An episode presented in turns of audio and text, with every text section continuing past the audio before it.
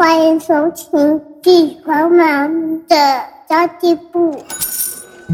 即便是忙碌的职业妈咪，一样能够打造出幸福的家。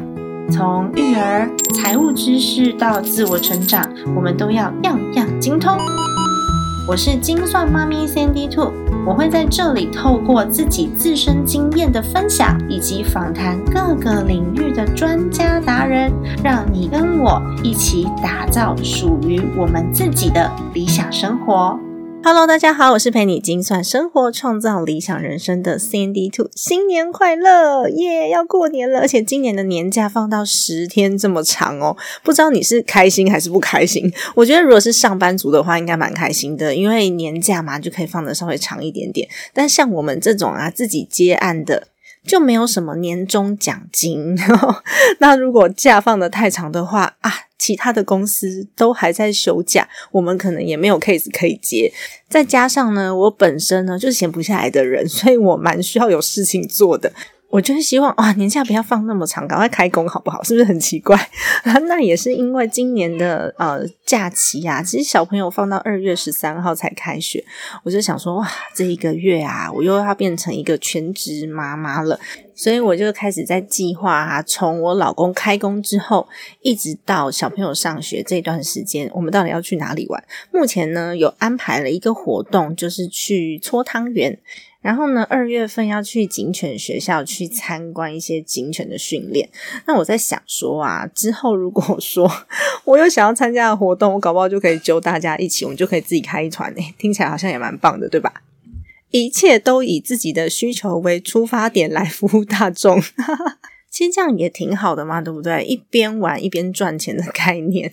好的，那么今天的议题呢，其实不是要来聊要去哪里玩这件事啊。虽然说我是一个蛮爱玩的人，但是今天我是想要跟大家聊聊啊，怎么跟另外一半谈钱。其实我们前两集有邀请到了婚姻。与家族治疗所的这个心理学背景的丽丽老师来跟大家聊聊天，但是我今天这一集想要具体的告诉大家说，哎，除了我们去理解另外一半以外，有什么更具体的方式是我可以来做执行的？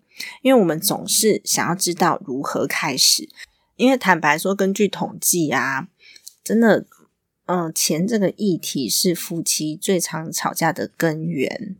但是根据一些资料显示啊，这些事情可能都不是真的严重到这样子的地步，其实都是可以事先去预防的。不过呢，我们真的很难有一个很正式的对话，或者是跟对方坐下来去一步又一步的讨论，我们该如何前进。所以今天我要先跟大家聊聊如何开始跟另外一半开启金钱的对话。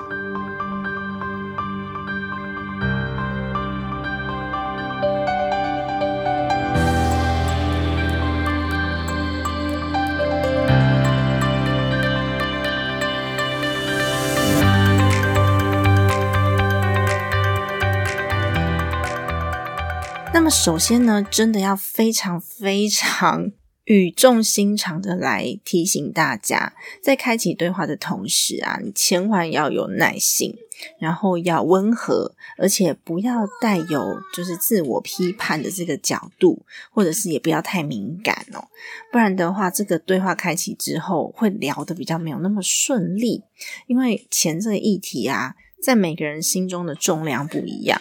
有些有钱人反而是很小气的，他们对于钱很敏感，然后要斤斤计较。但是呢，有些人反而是对金钱比较没有这么的重视，他更重视人跟人之间的感情，所以不一样。那我们也不要一开始就带有。定见去看待对方哦。那么我要开始讲喽。第一个步骤呢，是去谈谈对方曾经有过的一些金钱的经验跟习惯，还有他对于钱这件事情是什么样的感受。父母亲是等账单来了之后呢，才每个月付款这个账单，然后都没有做预算的习惯吗？还是其实父母亲在家里面是会谈论到金钱的使用，他们会讨论的。这其实跟我们的原生家庭有非常大的关系。那当然呢，原生家庭也有可能会生出两个不同个性的小孩嘛。所以除了原生家庭以外，就是另外一半的想法也很重要，所以家里面有这样子的状况发生，那么你是如何去看待的？那么如果是你的话呢？你是你的父母亲，你会怎么做？那么也可以谈谈哦，双方的父母亲啊，是不是对对方是彼此有金钱上面的信任的？也就是，诶爸爸妈妈在花钱的时候，会不会很容易因为一些小钱就吵架？什么诶这次的早餐钱要你出啊，上次那个什么东西是我出的？父母亲会不会因为这样而吵架？还是呢？父母亲都会觉得，哎，两个人都是为家庭付出的，所以不需要计较太多。那么，如果我们要开启这个话题，或许你可以跟他讨论，看看以下的几个题目哦。例如，你可以问问看他说：“诶，你的父母亲都是怎么去处理金钱的？他们是只有一个人在赚钱，还是双方都在赚钱？那他们对于对方是否都有足够的尊重的态度？然后在家里面，你的金钱使用权是不是平等的？我觉得都可以去了解哦。”然后也可以问问看，哎，小时候啊，如果我们要一个买一个自己很喜欢的东西的话，爸爸妈妈会叫你去帮忙做家事，或者是像国外有很多那种让小孩在自己的呃院子前面卖一些小饼干什么的，去筹这些自己想要买东西的金钱，还是爸爸妈妈每次你只要买东西就会哇很随便的就买给你了，然后也不会跟你讨论，你要啊那就给你啊，反正爸爸妈妈买得起，是哪一种？也可以聊聊看，说，哎，你会对你现在的财务觉得有点担忧吗？你担忧的点在哪里？其实这一点也是可以聊聊的，哦或是你可以问另外一半，你认不认同金钱其实是一种工具，还是你觉得，哎，有了金钱好像负担会很多，或是没有钱负担会很多？其实都可以去探讨出对方的价值观。最后呢，你可以试着问问他说：“诶，如果说你是你的父母亲的话，有什么不一样的地方你想要做出改变的？”所以，我给大家第一个建议就是去聊聊天，去了解对方对于金钱使用的一些观念，还有他的家人对金钱使用的观念是什么。也许有可能跟你想象的完全不一样哦。那么第二点呢，也非常非常的重要，就是。到底对方有没有债务的问题？因为很多人他会避而不谈金钱，结果结了婚之后发现啊，天哪，对方的这个财务怎么搞得这么糟糕啊？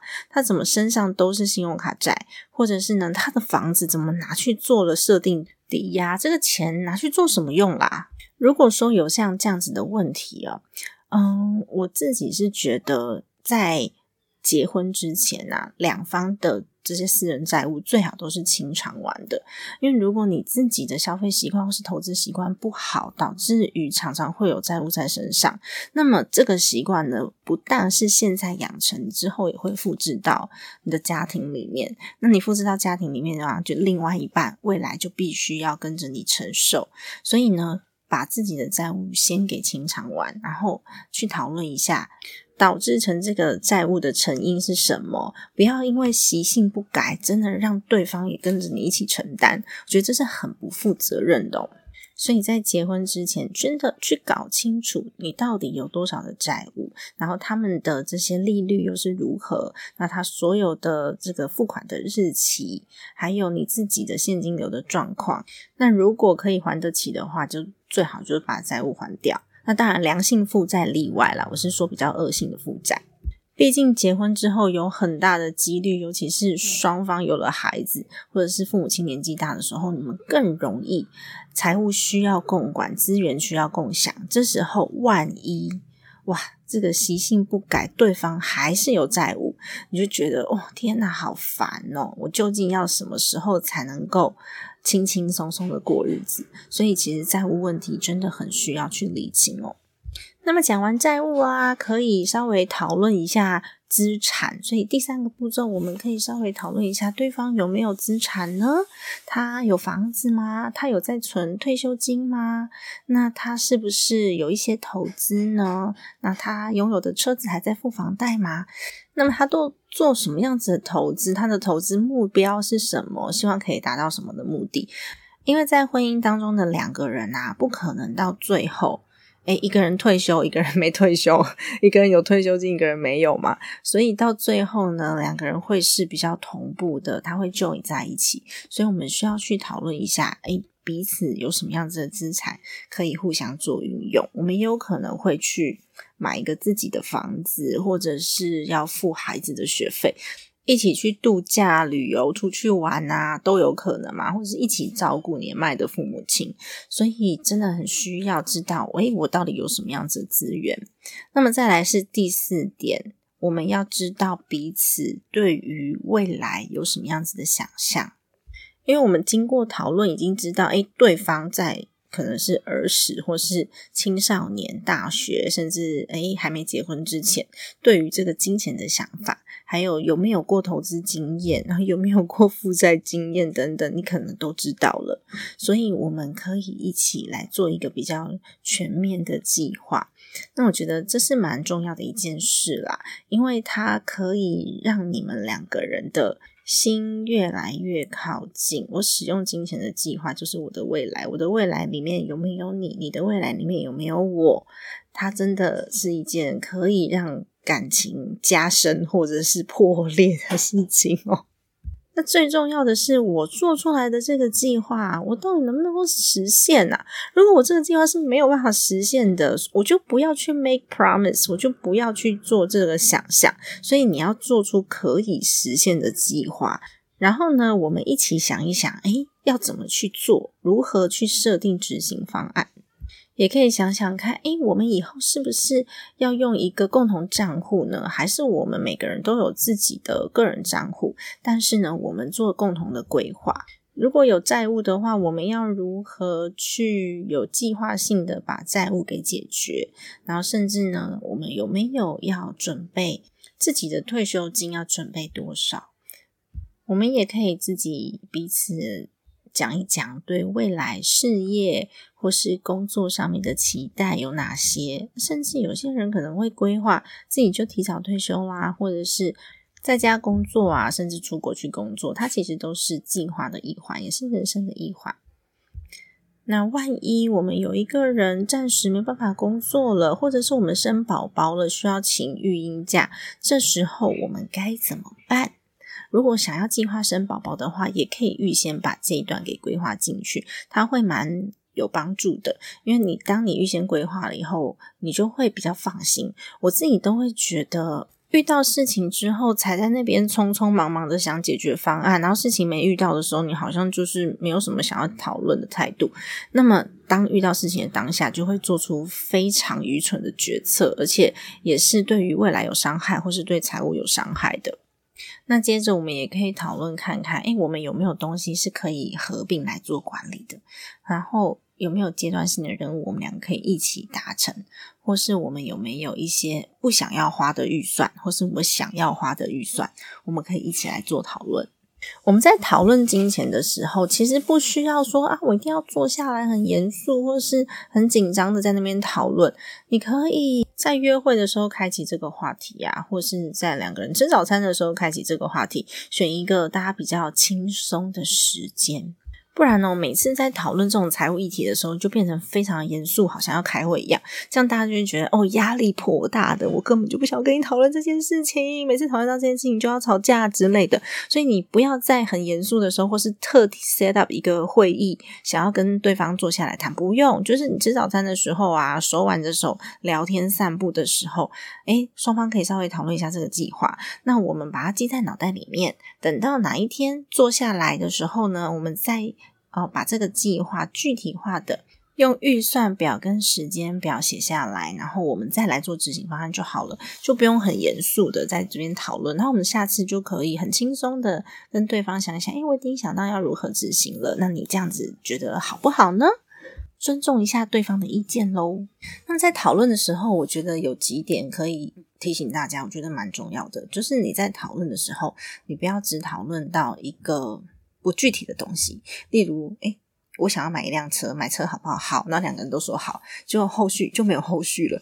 那车贷需要多少钱呢？每个月的现金流需要多少？那你要买什么型号的车子呢？它的优点跟缺点是什么？我们最后要把它做出优缺点的比较，然后一起来做一个实质性比较有意义的讨论，而不是为了有时候意气用事，就想说好啊，买车买啊，你以为我买不起啊？就是 会比较意气用事的做出一些让自己后悔一辈子的决策哦。那么我们要稍微理性脑的时候就开启一下。那第二个。就是千万不要等到你已经受不了了，忍受不了对方了，他为什么会这样子花钱？他到底有没有在为我们家庭的财务着想？开什么玩笑？你不要等到受不了了，你才来讨论。这时候呢，小事情就会变成一个大问题，会变超严重的。所以。在你开始感觉有一点点怪怪的，诶心里不是很舒服的时候，我们其实就可以开始跟对方稍微讨论一下这个议题了。那最重要的是，嗯，每个人都有自己的优点和缺点。所以我们在做任何讨论的时候，记得一定要看对方的优势。有一些人呢，他就是买东西比较冲动；那有一些人呢，他就是买东西要分析很多，比较冷静。那么呢，比较冲动的那个人就需要冷静的那个人来协助他。这时候呢，双方就是一个互补的优势。就千万不要去骂对方说：“哎，我要买这个东西啊，这是我的决定啊，你为什么要这样子去阻止我呢？”那你是不是不认同我啊？那就会变成一个吵架。所以你要知道说，诶，对方他有可能是用不同的眼光来看待同一件事情。我们可以讨论一下为什么，然后是不是真的有必要？而且除了在谈论金钱以外，就像我刚刚说的，诶，买车这件事情，除了在谈讨论它需要多少钱，要付多少贷款这些。嗯，以外，我刚刚有讲到，我们一定要去分析它的优缺点嘛。那么它有什么样子的价值？因为我买的这个东西，它带给我什么？那买车可以这样分析，你买衣服也可以这样分析，你买房子也可以这样分析，你上一堂课也可以这样分析。所以不要只是在于金钱的表面上讨论，我们可以去讨论一些它深入的价值。当然，金钱还是很重要的啦。在讨论过后呢，我们可以把它列出一个。我自己可以执行的这个叫做预算表，而不是哦，我觉得东西很有价值，所以我一定要买，然后就超出预算的，不是。我刚刚讲的算听起来有点相违背，就是不要只谈论金钱，要谈论价值。但是在谈论价值的同时，我们要顾到自己的财务是不是能够负荷。我举一个简单的例子好了，我昨天呢在健身房运动的时候。教练就一直很希望我可以买课程，因为我们的那个免费的体验课已经结束了嘛。那教练就很希望我可以买课程啊。但是呢，我其实自己我知道运动这件事情很重要，然后教练也不断的跟我强调什么身体健康很重要啊，人生一辈子只有一次啊，不啦不啦不啦之类的，我都知道。但是呢，我非常清楚我现在的财务跟时间上面的分配。我现在的财务分配上面会去压迫到我可能诶旅游的经费，或是执行其他孩子教育计划的经费，而且我很清楚教练在跟我强调说，这个嗯去健身房可以练出线条啊，可以让你多久时间体重跟体脂肪达到什么样子的程度啊。嗯，我真的不是为了穿比基尼所以去健身房的，我就是想要养成一个运动习惯，这就是我现阶段的目标了，提升心肺跟肌耐力。所以提升心肺跟肌耐力，需不需要要请到教练？或是我可以自己看书学习，上网看一些东西学习。短期我需要知道每个器材都怎么用，所以我可能诶有个两堂三堂教练课，然后这个教练课我就请教练帮我全部安排一下这个器材，我我怎么样使用，然后姿势怎么样正确，不要受伤就好了。所以我其实不需要一个长达半年或是一年，然后每个礼拜要三次的这种教练课，一个礼拜三次，可能就要个六千块一个星期了，不可能嘛？那所以呢，它是不是符合我的呃经济上面的考量？那一个礼拜如果是六千块的话，那就变成说，哎，我我真的可以带我的孩子出去玩，而且我们可以玩得很开心哦。那如果是请教练的话，一定有其目的。那我的目的是什么？如果我的目的只是养成运动习惯，那是不是这个教练跟我讲说，哎，健康很重要啊？我也知道啊，但是呢，健康不见得只能靠买教练课解决，对吧？所以我还是一样可以达到我的目标。然后我知道我想要达到的程度就是。呃，提升心肺，然后让我自己养成运动习惯，这个是程度。那么程度上面的评估会差异很大。我是想要练成健美小姐呢，还是我想要可以穿比基尼的那个线条，还是我只是想要健康？其实程度的不同哦，也会影响到你的预算跟计划嘛。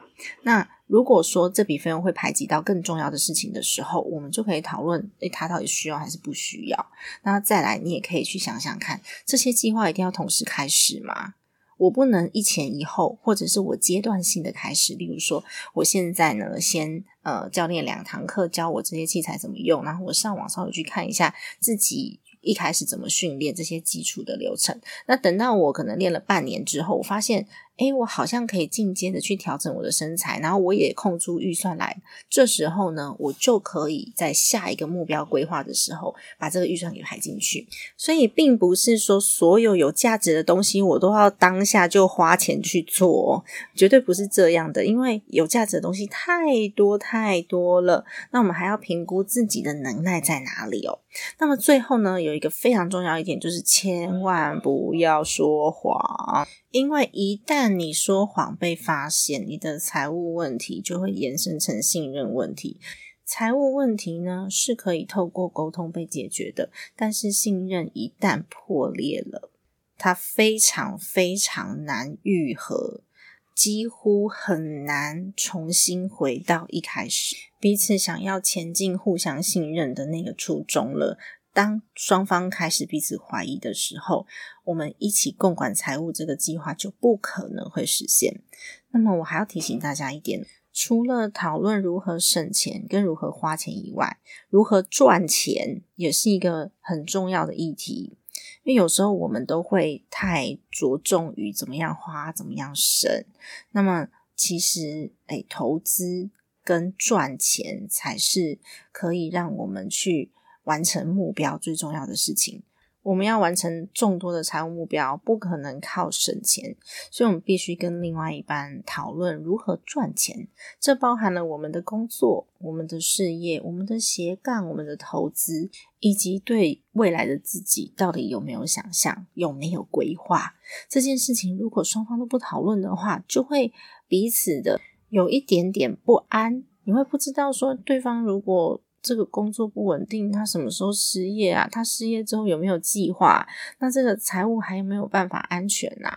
除非你想要一个人完成所有的财务计划，就是另外一半的金钱你都不用，否则的话，真的很难不 care 另外一半他未来有没有他自己的计划。就像我刚刚一开头的时候，我有讲到，你存好了退休金，另外一半没有。那时间到了，要不要退休？还是你要帮他付？还是他得一个人继续工作到九十岁？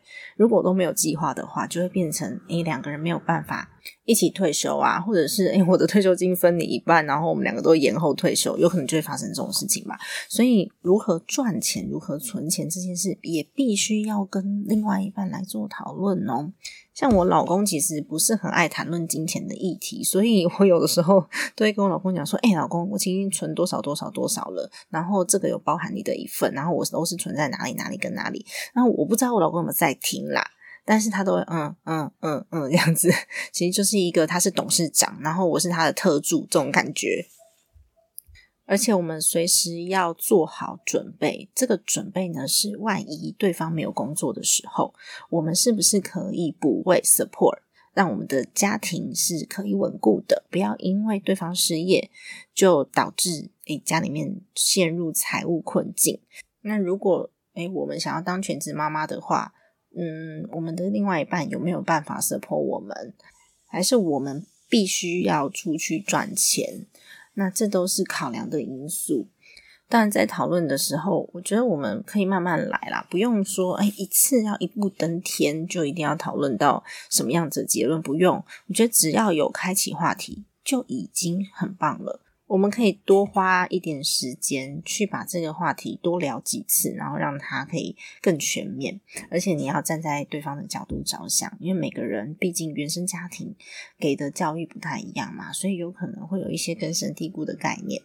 像我知道有些家庭就会觉得说啊，那个贷款不可以啊，房子也不可以贷款，一定要拿现金买，这真的就是原生家庭会有的一些概念哦。然后如果说你不知道，你就会觉得嗯，他怎么那么怪？那如果你直接说他很怪，或者是说他不懂哦，那有可能会吵架哦。所以其实真的要互相理解啦。那今天跟大家分享的这几点都是我觉得蛮重要的，要如何跟另外一半开启谈钱的话题，不管是议题的内容，或者是态度面的部分。那希望大家在过年的时候啊，我们找个月黑风高哦，不是月黑风高啦，就是 找一个呃灯光美、气氛佳的呃时间点。重新再跟另外一半谈谈关于我们家庭的财务问题，那么也让彼此的心更靠近。因为我们不管是存钱呐，还是赚钱呐，还是花钱呐，通常都是为了家庭，为了另外一半，为了我们自己爱的人。所以不要因为钱的议题而吵架。我们花钱是想要把最好的带给我们的。孩子，所以我们会愿意为了孩子，为了另外一半，然后去买他们喜欢的东西，这是花钱的部分。那我们存钱是因为我们想要给可能给另外一半个惊喜，买他的礼物，生日礼物，或者是我们想要给孩子良好的教育，所以存他的教育基金。那我们赚钱的目的同样也是，所以钱绝对不会是目标，钱就是工具。不要为了一个工具吵架。你知道这是一件很蠢的事情。我们不会因为一件衣服，或是一个尺，或是一个一张椅子，然后吵到要离婚嘛？那吵架的背后都是因为可能信任已经破裂了，所以才会因为小事情而吵架。而把财务摊开来讲呢，其实就是累积信任感跟爱。只要有爱啊，其实很多事情我们都不会去跟对方计较。那如果没有爱，就什么事情都可以计较哦。那么今天的节目就先到这边结束啦。希望你可以给我留下一个五星好评，然后告诉我过年可以去哪里玩哦。好想出去玩哦！我们可以在 Facebook 上面或者是在 IG 上面讨论一下过年可以去哪里玩嘛？我会发一篇文在上面，然后请大家留言告诉我哪篇好玩。那尽量人不要太多的地方好吗？好的，家庭理财就是为了让生活无虞，分享这期节目，让更多的朋友透过空中打造属于自己幸福的。家。我们下期见拜拜新年快乐。